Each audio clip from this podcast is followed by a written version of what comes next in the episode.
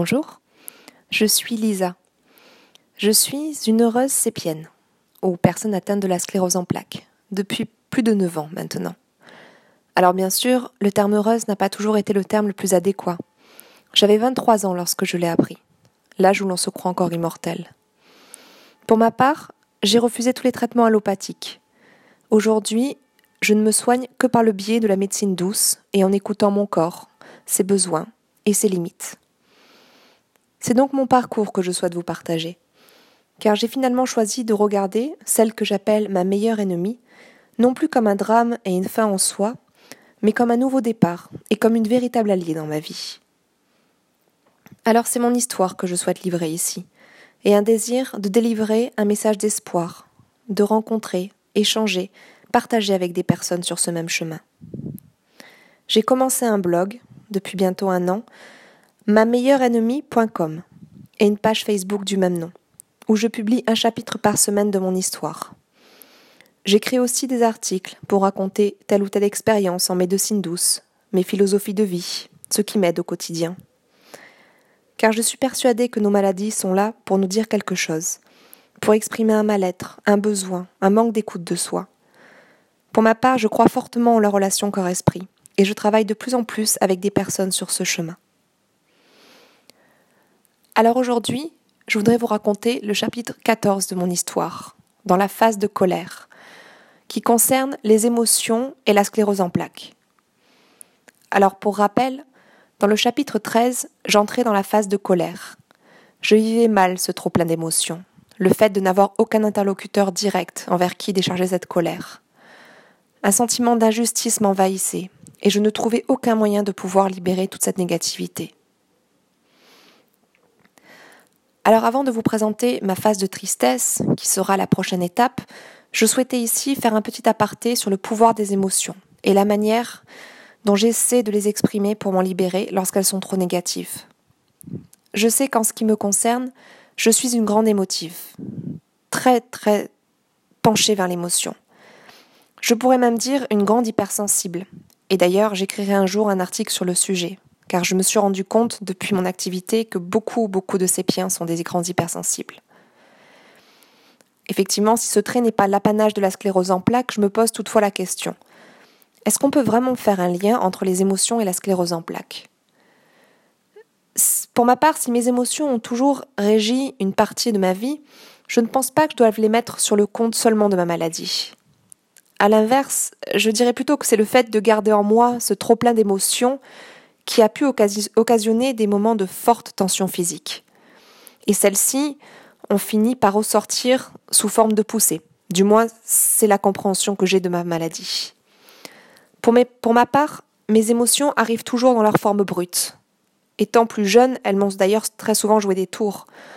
En grandissant, j'ai appris à les garder pour moi, comme toute personne adulte fait lorsqu'elle est en société.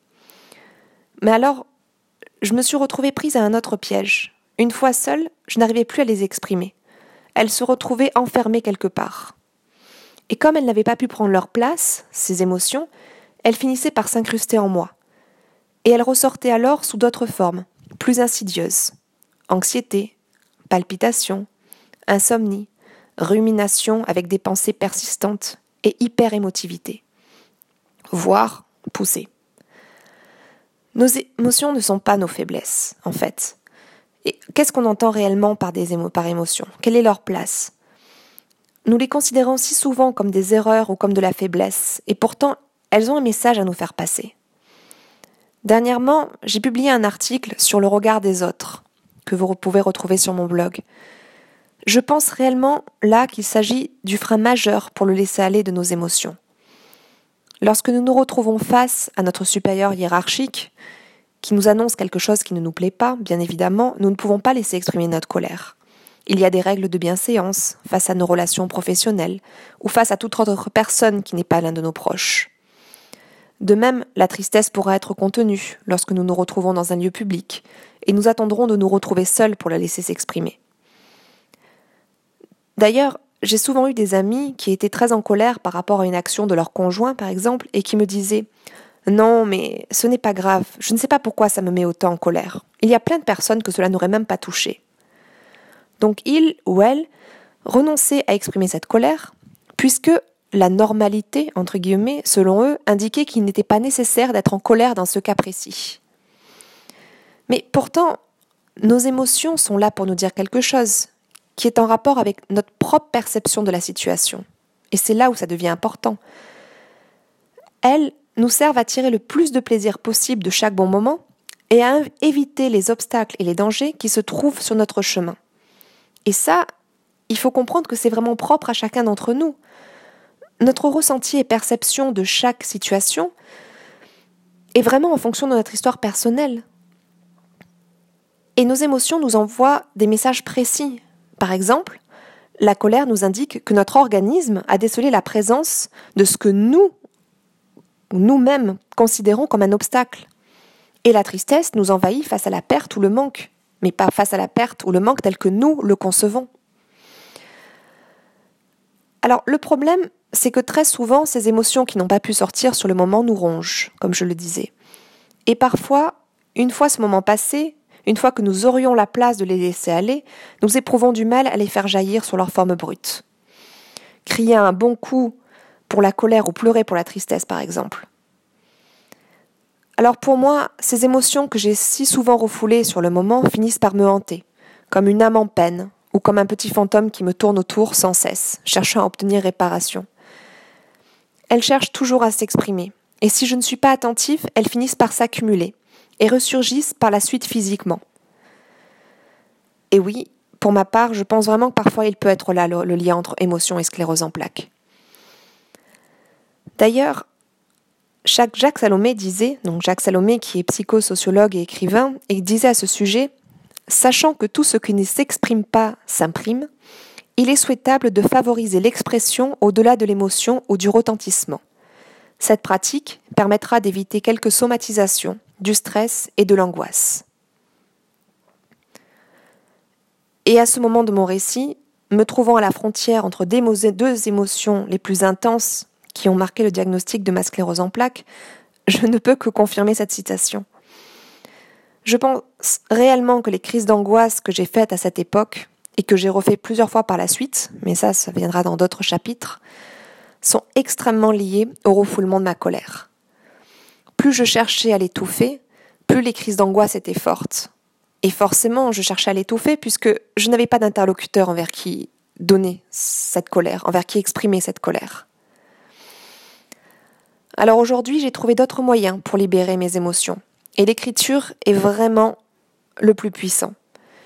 Si je ressens de la colère ou de la tristesse, je vais prendre le temps d'écrire, de prendre un carnet et de déposer dessus toute cette colère ou cette tristesse pour qu'elle ne me ronge plus. Mon écriture sur le moment est généralement très nerveuse, saccadée, et parfois je peine même à me relire. Mais le fait de le déposer par écrit m'amène déjà sur le chemin de l'apaisement. Parce que, premièrement, ça me force à me poser quelques instants et surtout, en fait, cela m'aide à reformuler mes pensées et à mettre des mots dessus. Je reviendrai plus tard sur cet exercice dans un article dédié au pouvoir de l'écriture, car c'est vraiment quelque chose que j'ai mis en place par la suite. Après, il existe d'autres clés. Par la suite, j'ai aussi appris à les libérer physiquement, donc soit en me forçant à pleurer, si tel est mon besoin, ou en méditant, me centrant ainsi sur ma respiration, j'ai découvert par la suite le yoga, l'acupuncture, le shiatsu. Donc le shiatsu est une technique de massothérapie japonaise pour rééquilibrer le corps. Et si vous allez sur mon blog, j'ai tout un, article dédié à cette pratique. Car ces pratiques-là m'ont particulièrement aidé. Et du coup, dans les prochains chapitres, je reviendrai aussi plus en détail sur ces techniques vu qu'il s'agit principalement de la manière dont je soigne mes poussées.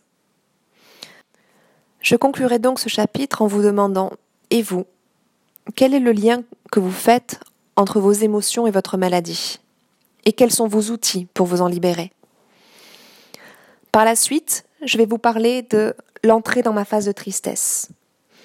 Et c'est là d'ailleurs que j'ai découvert une autre forme de, traitement en quelque sorte de la sclérose en plaques, ou du moins une forme qui me convenait à moi. Voilà. Si ce chapitre vous a aidé, n'hésitez pas à le liker sur iTunes, N'hésitez pas à le partager autour de vous, à des personnes qui éventuellement sont en ce moment coincées avec leur colère et leurs émotions suite au, au diagnostic très récent ou à d'autres événements. Comme d'habitude, vous pouvez aussi me suivre sur mon blog mameilleurennemie.com ou sur ma page Facebook. Et je vous dis à la semaine prochaine. Je vous souhaite une très très bonne semaine et à lundi prochain. Au revoir.